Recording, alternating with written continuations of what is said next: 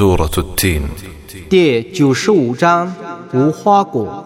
بسم الله الرحمن الرحيم 奉至仁至慈的真主之名， والتين والزيتون وطور سينين وهذا البلد الأمين 以无花果和宰冬果门市， 以西奈山门市，以这个安宁的城市门市。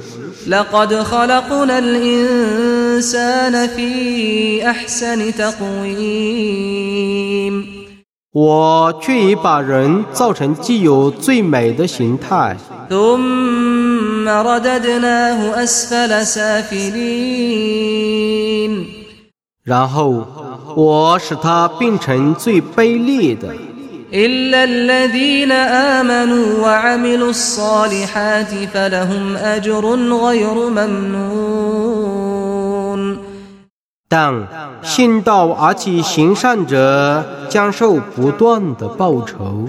فما يكذبك بعد بالدين 此后，你怎么还否认报应呢？ أليس الله بأحكم الحاكمين 难道真主不是最公正的判决者吗？